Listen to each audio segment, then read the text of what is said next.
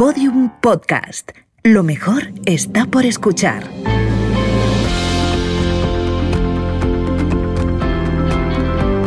¿Te has preguntado alguna vez cómo crecer profesionalmente? ¿Cómo convertir una crisis en una oportunidad? ¿Cómo ser exitoso pero feliz? ¿Cómo desarrollar la creatividad? Conversaciones ESER. Conversaciones que inspiran. Un podcast de ESER Business and Law School producido por Podium Studios. Tu talento se merece un gran futuro. Conversaciones ESER con Marabad. Raymond Sansó dice que ser rico no es una cuestión de dinero. Este coach especializado en desarrollo personal y financiero dice que sabe lo que hay que hacer para ganar dinero, para duplicarlo y duplicarlo otra vez haciendo lo que más te gusta. El camino a la riqueza empieza por hacer algo que te guste mucho a ti, obviamente, pero también tiene que gustarle mucho a tus posibles clientes. ¿Pero es eso posible?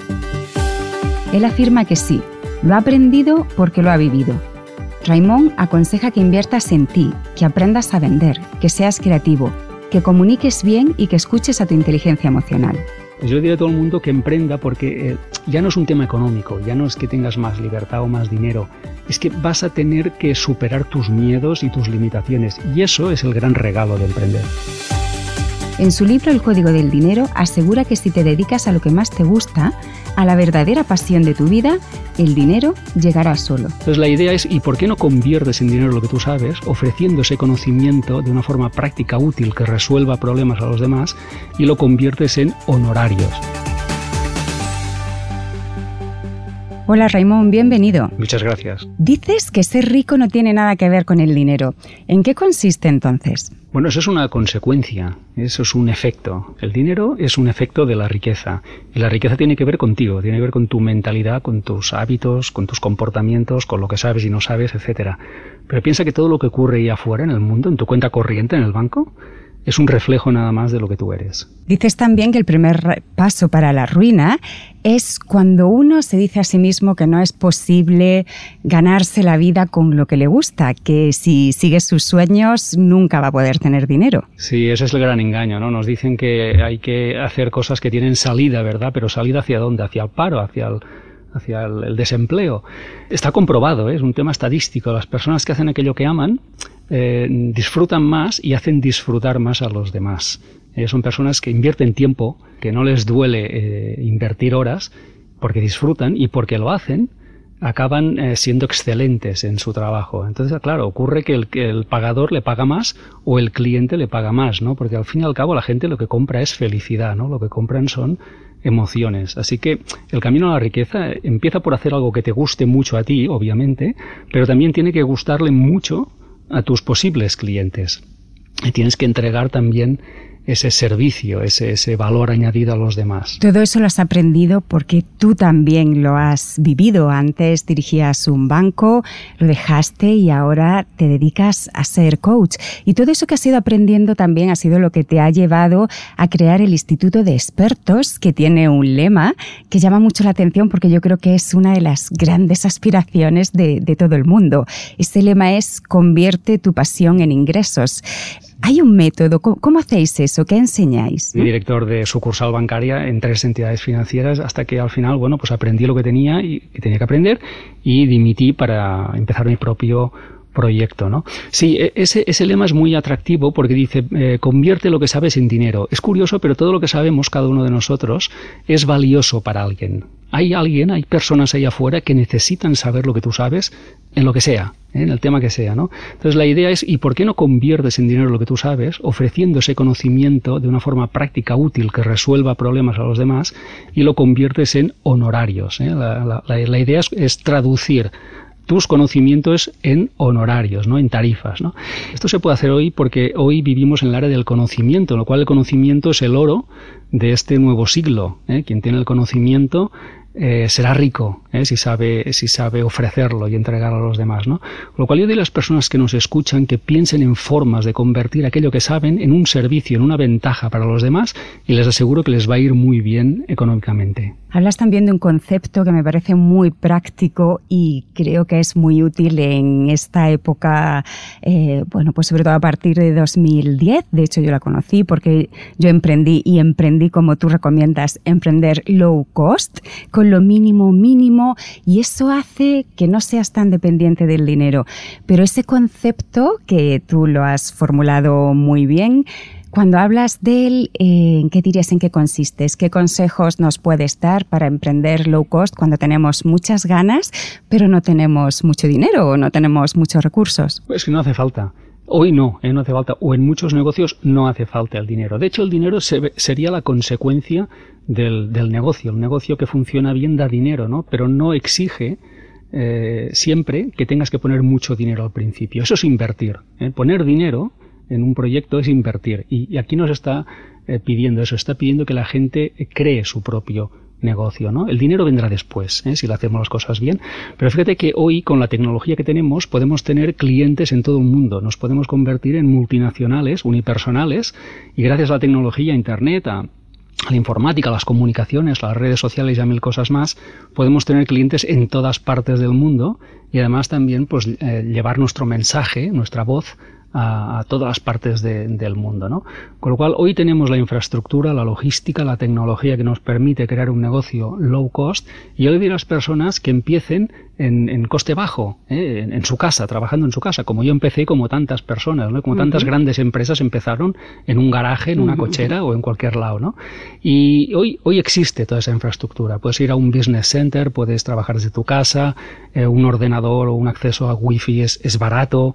Con lo cual, hoy tenemos los medios de producción para empezar a comunicar y para empezar a crear negocios low cost. Hay algo que dices también muy positivo, eh, es ver el vaso medio lleno y eso me encanta y dices que si no tienes dinero te obliga a ser creativo. Claro, es que es buenísimo no tener dinero al principio. Yo creo que eso es una gran ventaja. ¿Por qué? Porque te obliga a ser tremendamente creativo, a buscar soluciones, acuerdos, a negociar, a buscar la forma en la cual tú puedes lanzar tu negocio sin tener mucho dinero. ¿no? Entonces eso yo creo que activa uno de los, eh, una de las cualidades que vas a necesitar luego en tu emprendimiento, que es la creatividad.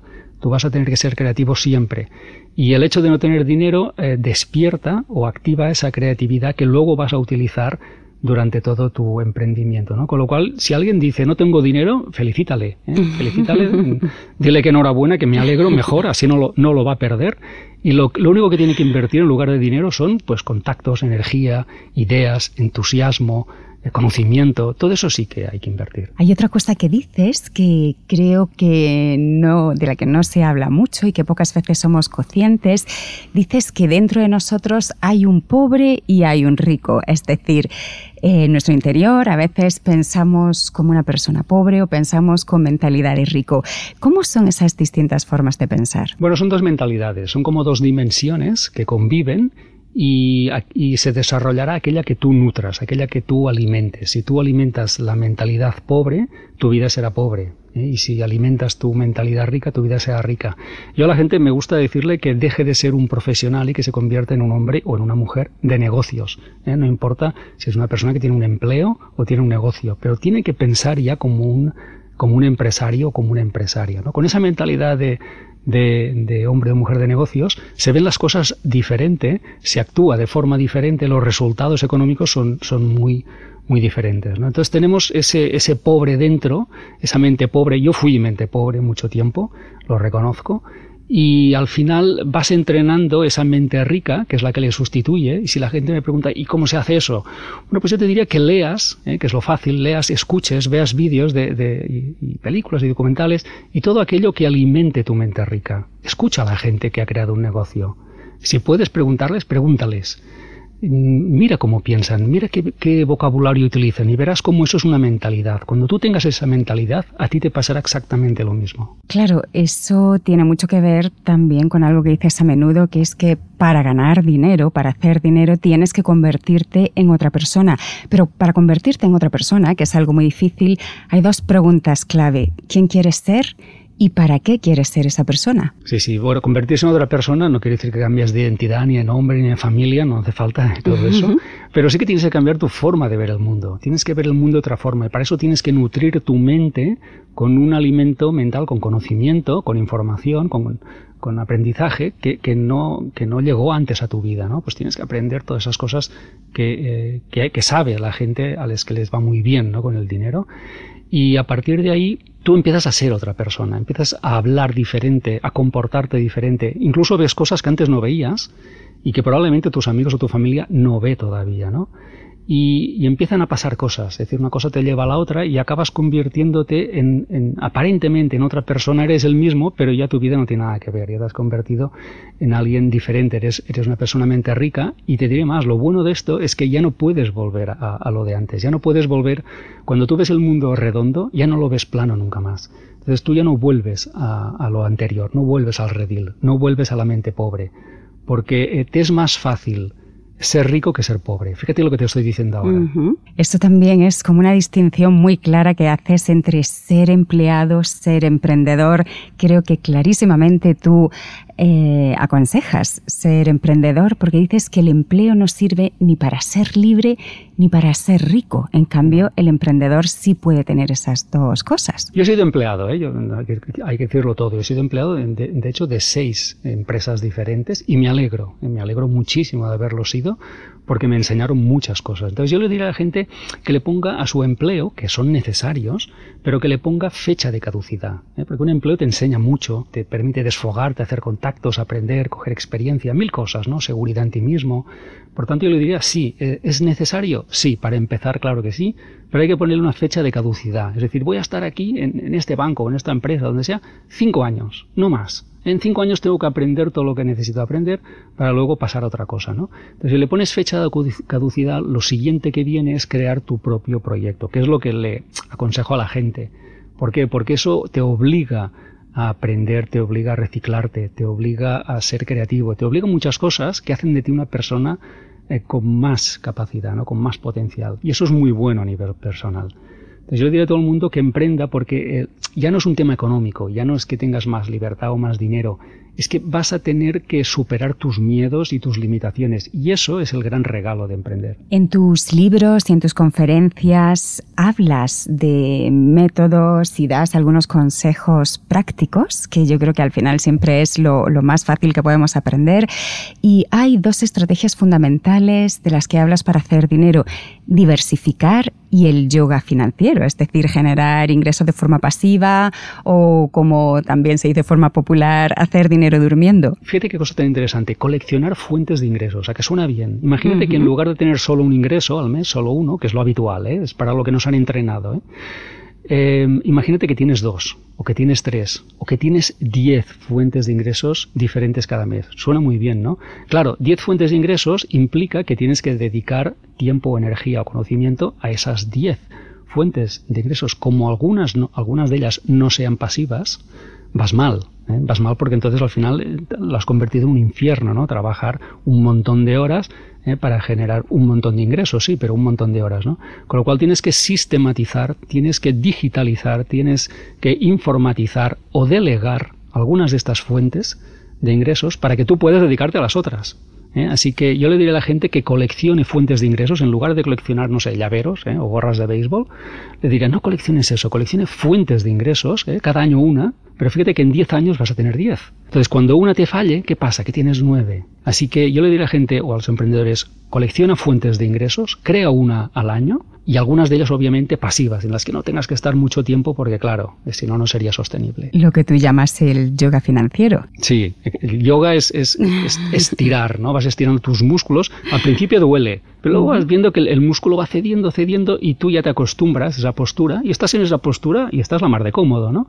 Pues el emprender es eso. Al principio pues cuesta mucho, ¿no? Crear una fuente de ingresos y toma tiempo y, pero luego vas viendo que, caramba, la segunda, oye, te coge ya más entrenado, ¿no? Y a la tercera, bueno, pues con una soltura tremenda. Bueno, yo así he escrito 25 libros y ahora, ahora, mismo yo tengo la capacidad para hacer tres libros al año, cosa que al principio no, no, pasaba. Ya te aseguro que al principio no pasaba. ¿eh? estaba un, año o dos para hacer un libro, ¿no? Pero al final esto es como el yoga, ¿no? Poco a poco tú te vas adaptando a eso. También dices a menudo que emprender es una actitud, que es una forma de estar en el mundo. Y es muy interesante que a veces lo relacionas, por supuesto, con un compromiso ético y sería bastante irresponsable que en este momento, como en todos, pero ahora que nos enfrentamos a asuntos como el cambio climático o la superpoblación, sería bastante ruin dejar los temas sociales, los temas de todos, los temas éticos de lado. Una de mis características es que llevo la conciencia los valores y la ética a, todo, ¿eh? a los temas de dinero también, ¿eh? a los negocios también. Yo creo que hay formas de hacer negocios y formas, ¿no? Y obviamente las que son viables, sostenibles y las que tienen futuro son aquellas que tienen en cuenta pues todo lo que tú has dicho, ¿no?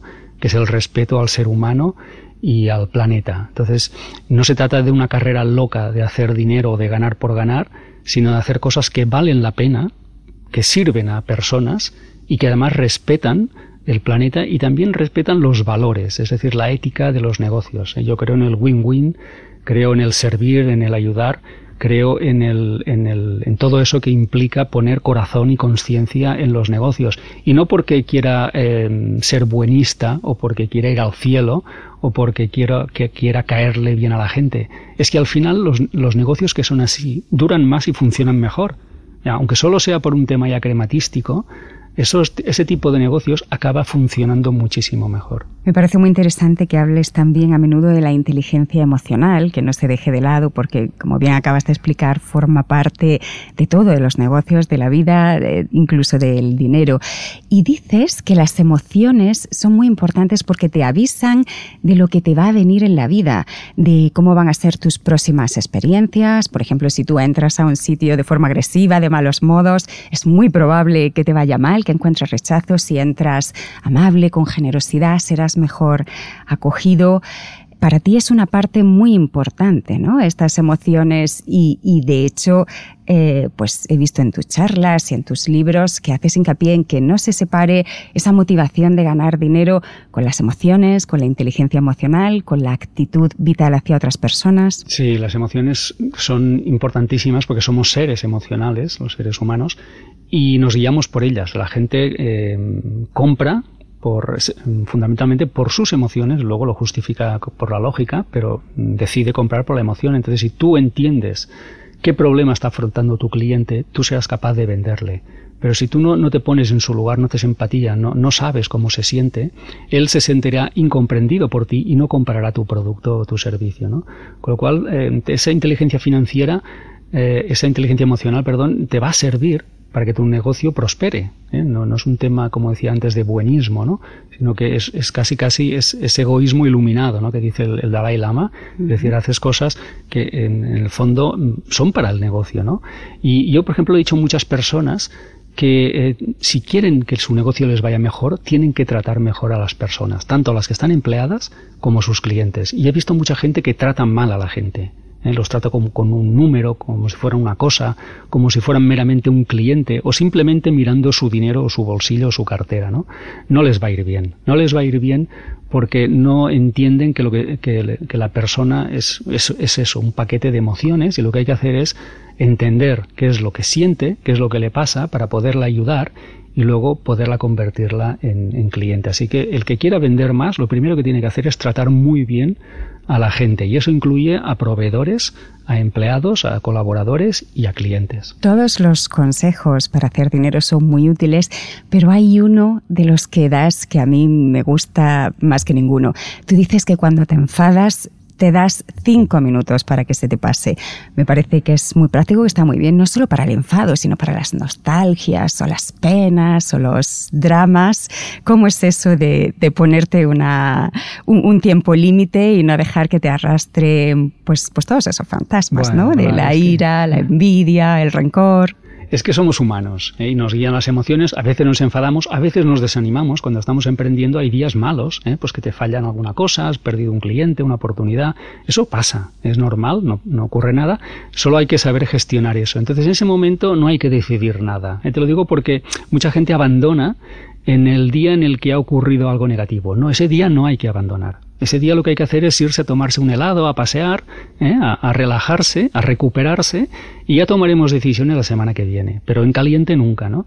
Porque a veces, claro, cuando tienes una mala noticia o pierdes un dinero, un cliente, lo que ocurre a esa persona dice, pues nada, cierro la tienda, ¿no? O dejo el negocio. O vuelvo, yo podría decir, o yo vuelvo al banco. Bueno, espérate a mañana. ¿Eh? Espérate pasado mañana a ver qué pasa, a ver si lo ves igual, ¿no? Y a todo el mundo le diría que antes de, tomar una decisión importante, que, se dé un poco de tiempo, que no la tome nunca en caliente y que, y que entienda que somos humanos, ¿eh? que hay días que, que, lo dejaríamos todo, y esto nos pasa a cualquiera pero no hay que permitirse que esos estados, ¿eh? a veces depresivos o de tristeza o de desánimo, duren más de un día. Incluso yo le sugiero a la gente que no dure, que no dure más de una hora. No te permitas más de una hora de negatividad. ¿eh? Si puedes, en media hora lo ventilas. ¿eh? Te vas a tomar algo, te regalas una buena comida, lo, que sea, pero no te permitas media hora de negatividad porque eso va a generar muy mal rollo en tu negocio, en ti y en tu salud. Te haremos caso, Raymond. Muchísimas gracias. Un abrazo. Un abrazo. Hasta pronto. Conversaciones ser. Conversaciones que inspiran. Escucha todos los episodios en eser.com y en podiumpodcast.com. Un podcast de Eser Business and Low School producido por Podium Studios. Tu talento se merece un gran futuro.